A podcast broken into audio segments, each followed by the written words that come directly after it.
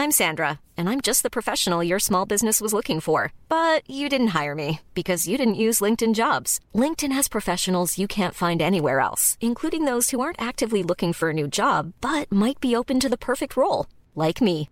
In a given month, over 70% of LinkedIn users don't visit other leading job sites. So if you're not looking on LinkedIn, you'll miss out on great candidates like Sandra. Start hiring professionals like a professional. Post your free job on linkedin.com slash spoken today. Bueno, y también por supuesto que en República H hay información amable y me da mucho gusto saludar en la línea telefónica a Pablo Rafael de la Madrid. Él es director general de promoción y festivales culturales de la Secretaría de Cultura de aquí de la Ciudad de México. Pablo Rafael, muy buenas, eh, muy buenas noches, ¿cómo está? Buenas noches, Blanca. Muchas gracias. Gracias por recibirnos. No, gracias a usted por esta comunicación. Oiga, cuénteme sobre el Foro México Creativo Desarrollo Cultural Sostenible, que pues ya hemos eh, dado cuenta que contará con la participación de más de 80 ponentes nacionales e internacionales. Cuéntenos. Pues así es, así es, Blanca. Vamos a organizar un foro sobre economía creativa. La pregunta, pues, de cara al COVID y de cara también al futuro es... Eh, cuál es la relación entre la economía y la cultura y cómo es cómo podemos detonar procesos eh, culturales sostenibles y eso tiene que ver con la reactivación de los espacios culturales y la actividad cultural eh, de cara a la recuperación y al impacto económico que han sufrido las industrias creativas, los creadores y los artistas. Y entonces para eso nos dimos a la tarea de hacer este foro que es parte de una iniciativa que empezó con un sondeo que hicimos, una encuesta para medir el impacto del COVID, luego una serie de laboratorios eh, eh, de emergencia que llamamos que sirvió para analizar eh, este estudio. Y ahora de cara a la, a la sociedad estamos haciendo este foro que tiene varios ejes de trabajo, donde como bien dices vienen más de 80 ponentes, cinco ponencias magistrales, vienen entre otros Mohamed Yunus, premio Nobel y creador de los microcréditos, Saskia Sassen, experta en globalización, eh, Raúl Cárdenas, mexicano radicado en Tijuana, que tiene un modelo que se llama la, Granja, que precisamente ayuda a la reconstrucción de tejidos sociales y al desarrollo económico y social de comunidades específicas. Hablaremos de medio ambiente y cultura, hablaremos de indicadores, hablaremos del futuro de la, de la cultura de cara a la pandemia, de lo que está sucediendo en otros países, cómo lo están enfrentando otros países y el objetivo pues hasta el final recoger una serie de propuestas que pueden convertirse en una agenda eh, de economía creativa para el año que entra. La economía creativa pues es un modelo que ha venido caminando en el mundo, eh, desde la economía naranja que sucede en, en, Colombia hasta los procesos de economía creativa en, en países como nuestros eh, socios y aliados en el en el Tratado de Libre Comercio México, Estados Unidos y Canadá, o en, el, o en, o en, el, o en, el, América Latina, pues los argentinos tienen un modelo interesante, ¿no? También los estados del país, en México, hay modelos de economía creativa que se están trabajando. Nuevo León está trabajando un proyecto que se llama Norte Creativo. Jalisco está haciendo un proceso muy interesante eh, en colaboración con el Consejo Británico. En Yucatán, eh, Hidalgo, la Ciudad de México, a partir de un modelo de ciudades.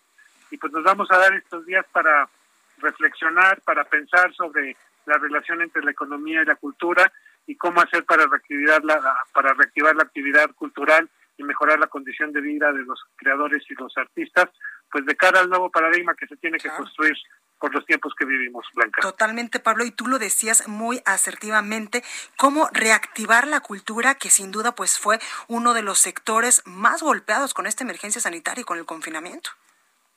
Sí, mira, la Organización Internacional del Trabajo dice que los tres sectores más golpeados fueron el turístico, la aeronáutica y por supuesto el sector cultural, ¿no? El, golpe que ha significado cerrar de la noche a la mañana teatros, cines, museos, auditorios, sitios arqueológicos, pues ha significado un fuerte impacto, ¿no? También para las comunidades.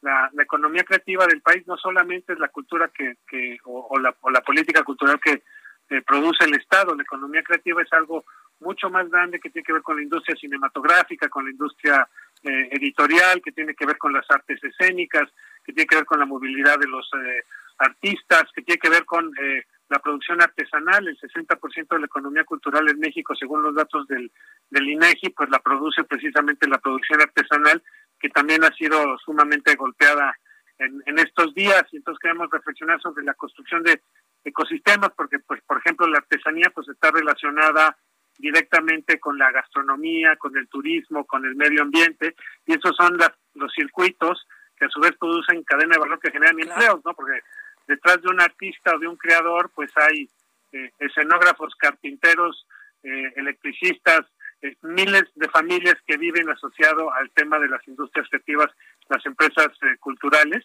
y entonces vamos a tener una reflexión muy seria sobre el tema.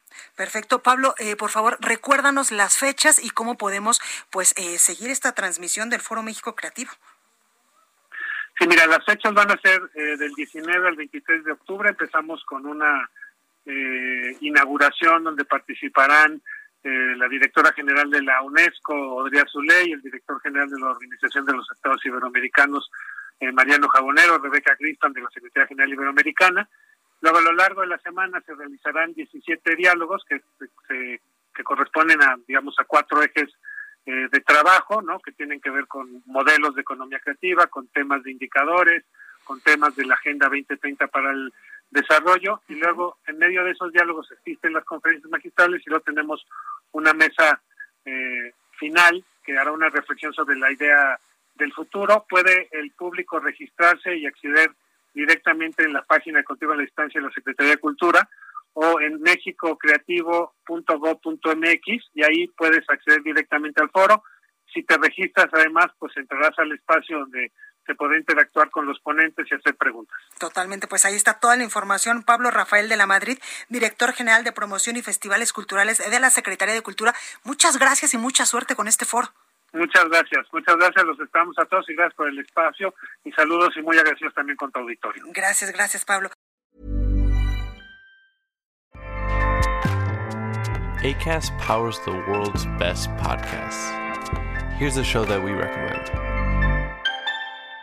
The Real Housewives is a guilty pleasure for most, but if you're looking to not feel guilty about that pleasure, tune in to Everything Iconic with me, Danny Pellegrino, where I break down all the messy moments and behind the scenes antics of Bravo's popular franchise. And on Everything Iconic, I also interview celebrity guests like Kelly Ripa, Kiki Palmer, Drew Barrymore, Cameron Diaz, and more about their guilty pleasures, their past work, and so much more. So if you're pop culture obsessed and find yourself watching way too much reality TV like me, tune in to Everything Iconic with Danny Pellegrino wherever you listen to podcasts.